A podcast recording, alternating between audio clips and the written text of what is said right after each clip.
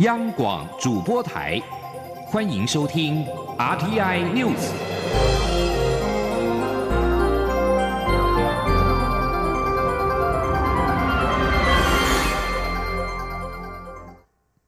各位好，我是主播王玉伟，欢迎收听这节央广主播台提供给您的 RTI News。今天是二零一九年三月二十号，新闻首先带您关注二零二零大选。中选会在十九号召开委员会议，敲定二零二零总统、立委大选投票日为明年的一月十一号。中选会将在九月十二号发布总统选举公告。如果是非政党推荐的候选人，必须在九月十三号到十七号向中选会申请成为总统选举被连署人，并且取得约二十八万份的连署书，才可申请登记。登记的日期是十一月十八号到二十二号。前天央广记者刘品熙的采访报道。中选会十九号下午召开委员会议，讨论明年总统、立委合并选举的投票日期。考量过去投票日都定在周六，立委又必须在明年二月一号就职，因此投票日落在一月四号、十一号、十八号或是二十五号。但因为四号太早，十八号碰上学测，二十五号则是春节，因此中选会决定将投票日定为一月十一号。中选会副主委陈朝健说。有关那个第十五任总统、副总统与第十届立法委员选举的这一个投票日，那今天经过文会的一个审定，是定于明年一月十一号来举行投票。中选会指出，针对投票日期，中选会于二月二十一号邀集考选部、教育部、劳动部、内政部、行政院人事行政总处及各县市选委会研商，并提报十九号委员会议讨论确定。会中也通过相关选务时程。有关总统大选，中选会将于九月十二号发布总统、副总统选举公告，九月十三号到九月十七号受理申请为总统、副总统选举被连署人。十一月十八号到二十二号受理登记，十二月九号号次抽签，十二月十四号到明年一月十号办理电视证件发表会，明年一月十一号投开票，明年一月十七号前公告当选人名单。根据总统、副总统选举罢免法规定，如果未由政党推荐者，必须依照连署方式向中选会登记为总统候选人。连署门槛为最近一次立法委员选举选举人总数百分之一点五，也就是取得大约二十八万份连署书才可登记为候选人。央广记者刘聘熙的采访报道。另外，中选会十九号召开的委员会议当中，也审查五项全国性公投提案，包括环保联盟前会长高成炎提出的废核四公投，与以核养绿公投发起人黄世修提出的重启核四公投。这两项公投提案皆合于规定，将函请户政机关于十五天之内查对提案连署人。至于另外三项公投提案，中选会将举行听证会，以厘清相关争议点。蔡英文总统二十一号到二十八号将出访太平洋友邦帛琉、诺鲁，并且前往马绍尔群岛参加首届太平洋妇女领袖联盟会议。出访期间，诺鲁在将在诺诺鲁国会公开发表演说，回程将过境美国夏威夷。根据外交部公布的行程，蔡总统出访期间将分别会晤帛琉总统雷蒙杰索。诺鲁总统瓦卡以及马绍尔群岛总统海尼就双边及国际议题交换意见，并且将在马绍尔举办的太平洋妇女领袖联盟会议与诺鲁国会发表演说。而就在总统出访前，前行政院长赖清德登记争取民进党的二零二零总统初选。蔡英文总统十九号派出了党内分属英系、谢系的市议员张志豪、阮昭雄等年轻世代议员前往党中央代为领表。年轻世代除了宣誓支持蔡总统竞选连任之外，也希望号召更多基层站出来为总统加油。张志豪并且透露，由于蔡总统目前正忙于出访事宜，预计今天将进行初选登记。前天记者刘玉秋的采访报道。前行政院长赖清德率先完成登记，投入民进党二零二零总统初选，震惊政坛。积极争取连任提名的蔡英文总统，则随即透过脸书表示，将于出访前完成领表登记。而蔡总统十九号也委托党内分属英系、县系的新北市议员张志豪、台北市议员阮昭雄、台中市议员江兆国、基隆市议员张炳军、张志豪、高雄市议员林志宏等跨派系年轻世代代轨领表，宣示自己和年轻世代连结的意味浓厚。张志豪表示，蔡总统二十一号就要代表台湾出访，正忙于国政，国家也还在进步发展的道路上，因此他们年轻世代决定自主串联。代表蔡总统领表，也希望后续能号召更多人一起站出来为蔡总统加油。那今天也特别呃受到总统委托啊，因为总统忙于国政啊，也在忙于出访的事情，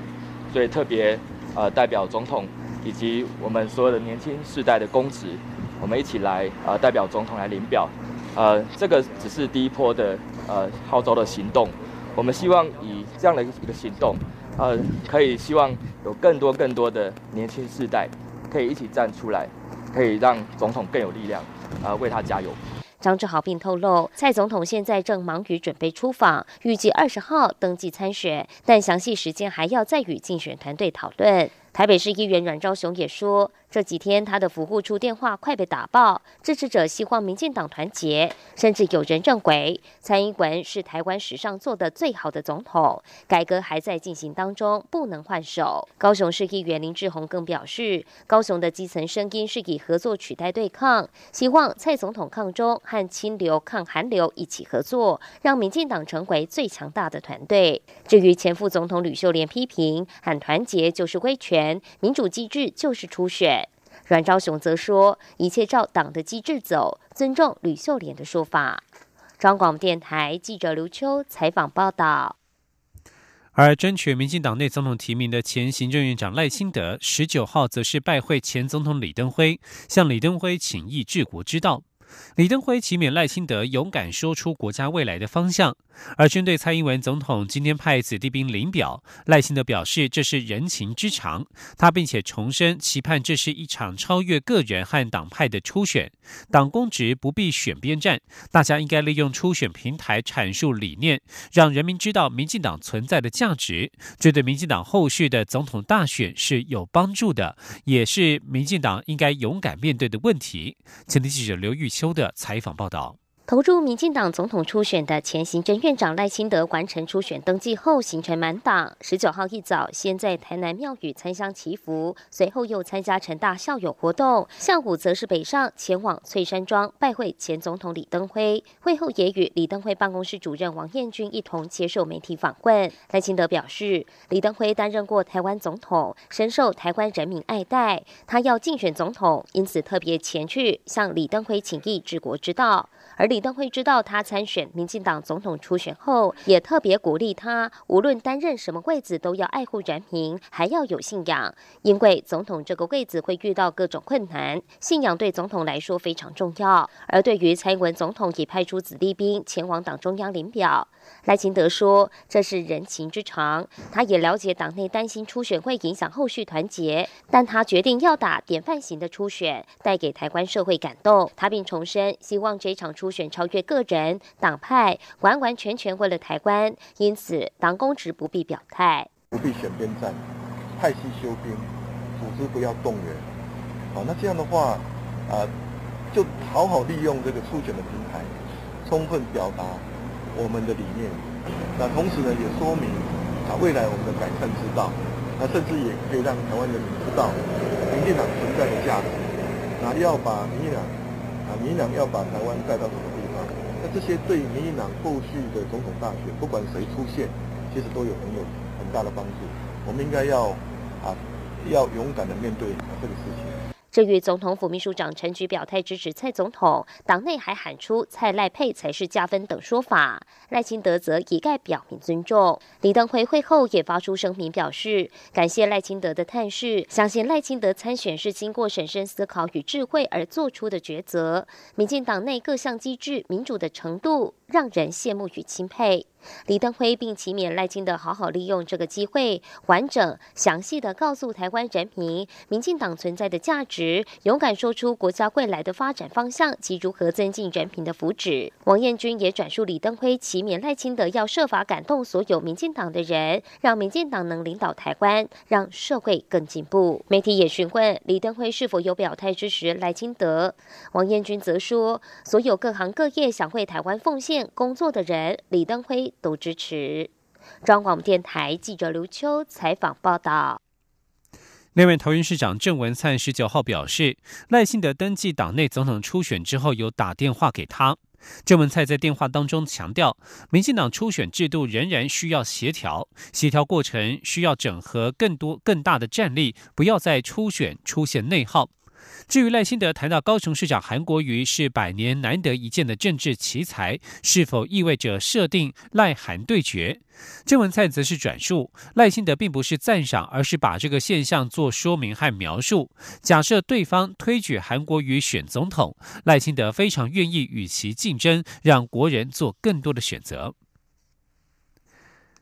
而赖清德登记了党内初选，蔡英文总统也将在今天出访前完成登记。民进党主席卓荣泰十九号接受广播媒体专访时表示，民进党预计在今天举行的中常会当中，通过成立五人协调小组，负责协调工作。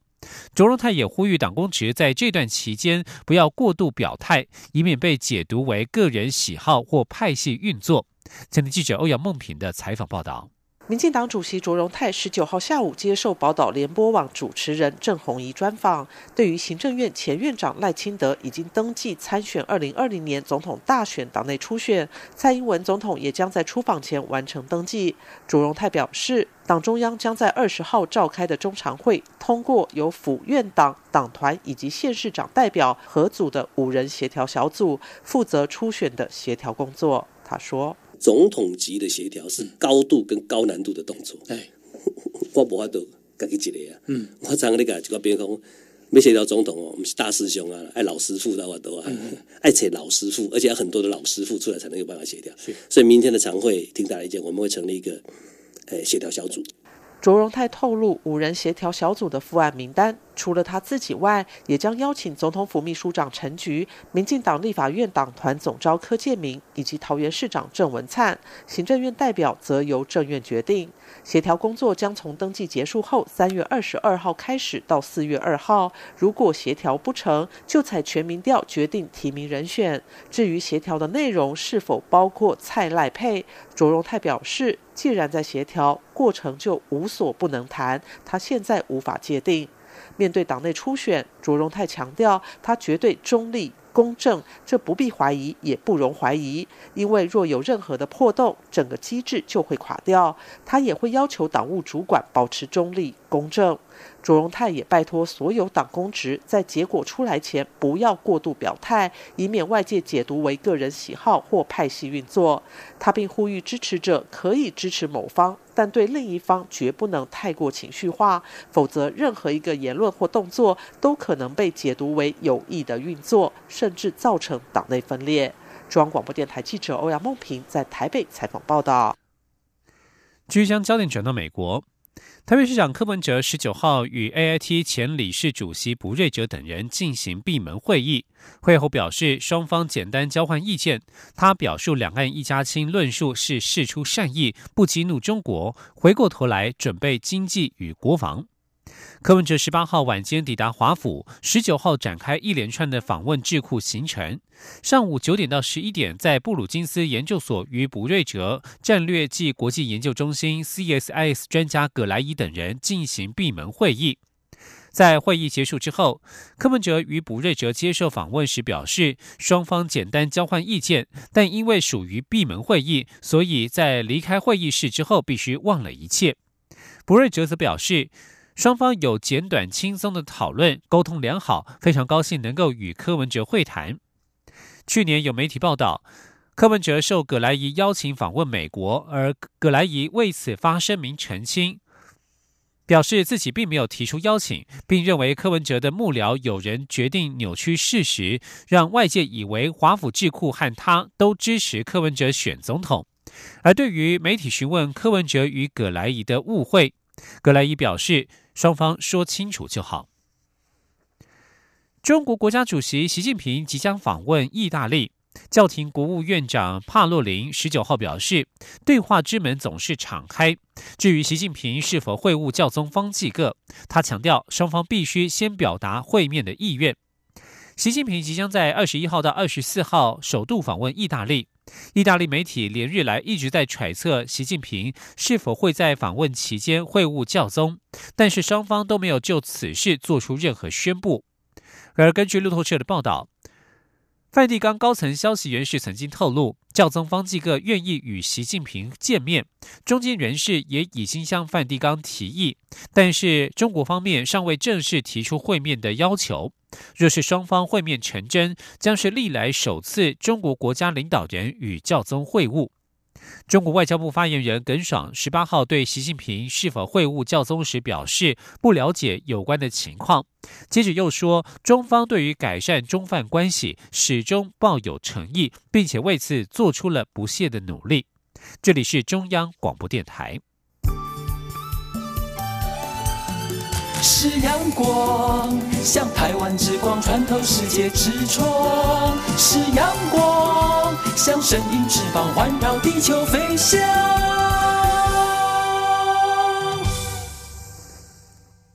各位好，我是主播王玉伟，欢迎继续收听新闻，关心台美关系的进一步合作。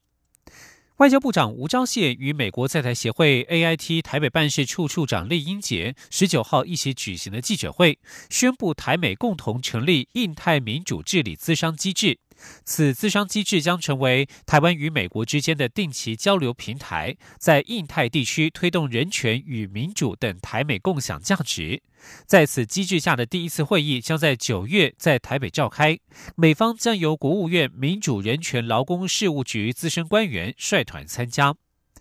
美国在台协会台北办事处处长厉英杰在回应媒体询问时表示，台湾是区域民主的模范，台美合作此一资商机制可以凸显台湾的民主价值。这样的举动不应该被当作是在挑衅中国，因为美国与台湾维持良好关系与中国因素无关。前天记者王兆坤的采访报道，针对台美成立印太民主治理资商机制是否让台湾成为美中关系筹码的问题。AIT 处长李英杰表示，美台关系是基于一中政策、三公报、台湾关系法以及国家利益，双方成立此一资商机制无关中国因素。李英杰进一步指出，美国有与其他国家举办这一类资商机制，与台湾合作成立，则是基于双方共享价值。这个平台也可让台湾在区域内展现其民主社会及模范。他说：“The China。” Factor should be should be a separate issue. We have is possible. 中国因素应该是个另外的议题。我们做的是尽可能与台湾维持良好关系，同时也与中国保持良好的关系。我们与台湾正在做的事情，不应被视为挑衅中国，反之亦然。所以，我们与台湾的关系强健。So, um, we have a very strong and robust relationship with Taiwan. 媒体也关注美国是否会协防台湾。李英杰指出，美台安全合作是台湾关系法的重要内容。美国支持台湾拥有自我防卫能力。此外，美方日前公开反对台湾举办独立公投。李英杰对此再度强调。美国反对任何片面改变现状的举措，而反对独立公投是因为此事可能改变现状。关于蔡英文总统能否应邀访美的问题，外交部长吴钊燮重申，感谢美国友人重视台美关系，但目前我方没有安排总统访问华府的计划。中央广播电台记者王兆坤台北采访报道。继续关注国内政坛焦点。经过一年多的调查，不当党产处理委员会十九号认定，妇联会的主要裁员廖君娟是属于不当取得财产，决议将妇联会新台币三百八十七亿元的资产移转为国有。不过，党产会主委林峰正表示，妇联会前主委宋蒋宋美龄当时领导新生活运动妇女委员会时的资金不在管制范围，这笔钱约有二点四亿元，妇联会仍可自由运用。前天记者王维婷的采访报道：不当党产处理委员会去年二月认定妇联会为国民党的附随组织，去年十月就妇联会财产是否为不当取得举行听证。党产会十九号召开委员会，决议妇联会的财产为不当取得，其总价值三百八十七亿元的资产，在收到处分书后三十日内需移转国有。党产会主委林峰正十九号下午举行记者会表示，妇联会的主要资产来源是。是烙军娟，而烙军娟是当年进出口工会业向银行换汇时，由银行强制收取，每结汇一美元附征五角台币，收取金额由国民党中央协调小组召开党内协调会，与会成员包括国民党省党部、警总、妇联会、国防部。军友社、省政府、进出口工会将烙军娟分配给妇联会和军人之友会使用。林凤正指出，至一九八九年烙军捐结束时，妇联会结算有一百九十亿元台币，透过现金定存的方式，至今累积了三百七十亿元的现金。妇联会还有股票和不动产等资产。林凤正说：“这个没有不捐的空间，因为。”你没有缴到军捐，你没有办法拿到外汇，你的生意就不用做了，啊，所以其实叫做捐，啊，但是它却是一个强制的性质，那也不是说不能捐呐，哈，依照当时有效的法令，在内政部有一个统一捐募运动办法，那里面有规定，如果你要向全民募捐也可以，但是请你按照那个法令来，结果经过我们的查证，没有。没有这回事。林峰正表示。妇联会总资产需移转国有，不过妇联会前主委蒋宋美龄在中国领导的新生活运动妇女指导委员会时，曾有一笔资金直接从中国汇至美国，并未到台湾。于二零零二年时，再由美国的广东银行转至中国信托银行，近年才汇回国内。林峰正表示，这笔钱约有两亿四千万元，并不在党产会认定不当取得的财产范围内，妇联会仍可自由运用。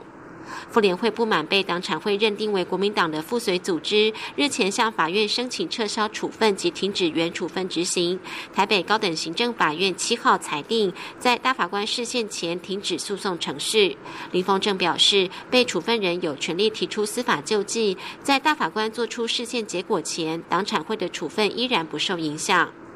妇联会资产移转国有处分案是去年底大选立委补选后，党产会做出的第一个处分。媒体询问后续周国团、军友社等案是否会受到总统大选等因素影响，林峰正表示，妇联会相关资料已经被销毁，所以花费大量时间拼凑，与选举无关。至于周国团和军友社等案，时间一到就会陆续提出处分结果。中央广播电台记者王威婷采访报道。针对不当党产委员会决议，妇联会新台币三百八十七亿是不当取得财产，应移转为国家所有。妇联会主委雷倩十九号除了反指党产会错误推估财产之外，也质疑妇联会是否为政党附随组织案正在视线当中，贸然处理财产认定，并不合乎法治原理。而对于党产会的决议，雷倩表示，除了向法院申请停止执行之外，未来也会穷尽司法手段抗争到底。继续关注的是财经消息，欧洲商会与招聘顾问公司米高普智十九号共同发布了二零一九台湾薪资标准指南，强调台湾人才外流持续当中，不过再生能源产业有望带来翻转，成为吸引外国人才的吸引力。另外，米高普智也提到，中国近年来经济成长放缓，将增添台湾人才西进的疑虑，有助于台湾留才。前听记者谢嘉欣的采访报道。欧洲商会招聘顾问公司米高普智十九号联手发表台湾今年度的薪资标准指南，内容指出，未来一年高科技人力需求将依旧畅旺，尤其物联网、资安、人工智慧、大数据、区块链、金融科技等领域。根据统计，过去一年台湾科技业职缺就增加了百分之十二，寻求跳槽的科技人预期薪资可增加百分之十五。指南也提到，台湾薪资已相对低于中国大陆，人才外流问题依旧存在。企业要留才，除了薪资以外，也要给予更多的福利，才能增加吸引力。另外，指南也看好再生能源产业在台湾发展，渴望改变市场结构，翻转人才外流趋势，带来新的工作机会。米高普智台湾地区协理吴少宇说。以这个产业来讲，我们看到比较多的趋势是，很多的公司方他们会愿意，呃，从国外招揽有相关技术的人才来加入这个产业，然后来来来到台湾，或者是用一些相关产业的人才，但是提供一些可能呃在职的训练，或是给他们一些学习的时间，希望他们能够呃尽快的 pick up 这个产业的知识，然后去呃符合这个产业所需要的一些技能，这样子。对于中国大陆近年不断挖角台湾优秀人才，米高普智指出，中国大陆近年来经济成长速度已经减缓，这有助于台湾留才，因为这会增添人才西进时的疑虑。中央广播电台记者谢嘉欣采访报道。预定明年初开航的新宇航空，十九号由董事长张国伟与空中巴士商务长谢瑞尔共同完成签约仪式。新宇将购入十七架 A 三五零 XWB，是台湾史上最大的空中巴士订单，预计从二零二一年下半年起陆续交机。前天记者江昭伦的采访报道。新宇航空董事长张国伟去年七月与空中巴士签订十七架 A 三五零 SWB 购机意向书。历经半年多来紧锣密鼓讨论，新宇航空、空中巴士以及引擎公司劳斯莱斯三方十九号在台北完成签约仪式，正式宣布新宇将引进五架 A 三五零九百型号以及十二架 A 三五零一千型号客机。A 三五零 SWV 系列是空中巴士新时代最新型长城广体客机，更配备全新劳斯莱斯 Trent SWV 发动机，较前一代同型机型减少百分之二十五的燃油使用量及碳排放量，飞机效益大幅提升。新宇航空也是台湾首家购入 A 三五零一千型号的航空公司，所引进的 A 三五零九百型号与现行市场同机型相比，也有更宽敞的内部空间。未来 A 三五零九百型号将有三百零六座载客数，A 三五零一千型号则有三百五十座载客数，两种机型都配有头等舱。依照新宇规划，第一阶段的机队阵容共二十七架，包括今年十月将租赁交机的十架 A 三二一 neo。以及预定二零二一年底开始陆续交机的十七架 A 三五零 SWV，飞行航线初期以亚洲线为主，一年后则是长城线，包括美国几个重要航点，主打高端商务客以及北美赴东南亚、东北亚转机旅客。董事长张国伟表示，外界质疑新宇扩张规模太大，但这是不得不的策法。新的航空公司如果不在一开始就扩张航网，根本别想生存下来。张国伟说。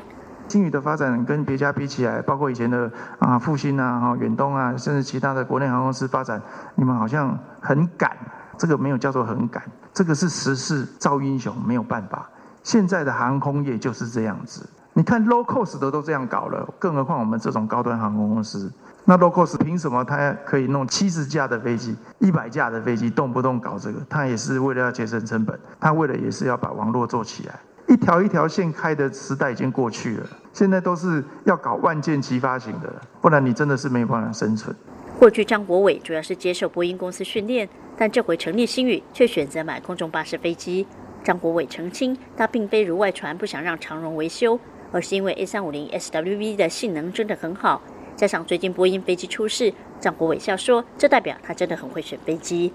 张国伟也透露，他目前正在接受空中巴士转训，未来将亲自去接回新宇首架飞机回台，代表他对新宇客户的承诺，确保飞机品质。张国伟表示，新宇航空最快十一月、十二月就可拿到营运执照，十二月底一月初开航，未来将提供客制化服务，满足旅客的需求。中国电台记者郑昭伦台北采访报道。新闻最后关注美中贸易战的进度。媒体报道，美国贸易代表莱特海泽与财政部长梅努钦下周将重返北京，与中国官员举行新一回合的会谈。美国总统川普十九号表示，美中贸易谈判进行的非常顺利。华尔街日报引述美国政府官员的话报道，莱特海泽与梅努钦预料下周将前往北京与中国副总理刘鹤会谈，而刘鹤则将于隔周回访华盛顿。而根据《华尔街日报》报道，美中贸易谈判已经进入最后阶段，目标是在四月底前达成协议。最近几周，美中谈判的动力似乎放缓，双方恢复穿梭外交的动作是协商取得进展的迹象。川普在白宫与巴西总统波索纳洛的联合记者会尾声时表示，与中国的谈判进行得很顺利，但是他没有做进一步的说明。以上新闻由王玉伟编辑播报，这里是中央广播电台台湾之音。